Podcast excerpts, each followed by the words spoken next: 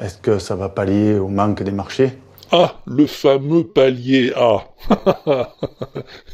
non, pas le palier de ton immeuble, celui où tu croises tes voisins. Le verbe palier, avec deux L.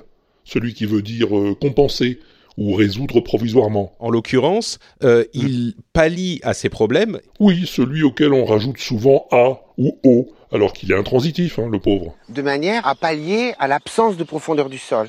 Et non, on dit pas pallier à l'absence de profondeur du sol, on dit pallier l'absence, ou pallier le manque, ou pallier les défauts, les difficultés. Ah bah écoute, euh, j'y peux rien, moi c'est pas moi qui décide si les verbes sont transitifs ou intransitifs, c'est comme ça. Pour pallier un éventuel manque d'électricité provenant du nucléaire cet hiver. Voilà, on peut pallier un éventuel manque, oui.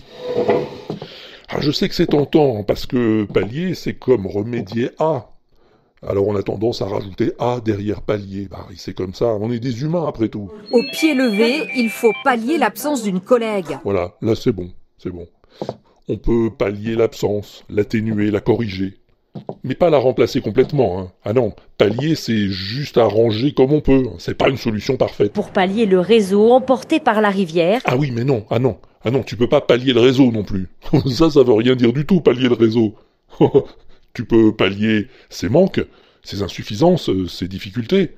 Le réseau lui-même, euh, tu peux le réparer, l'améliorer, mais pas le pallier. Réfléchis deux secondes avec ta tête. Ah.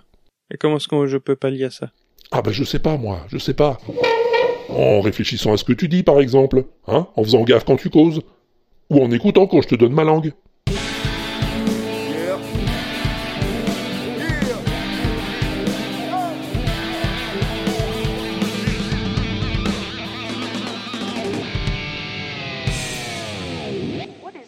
Rock and roll music anyway?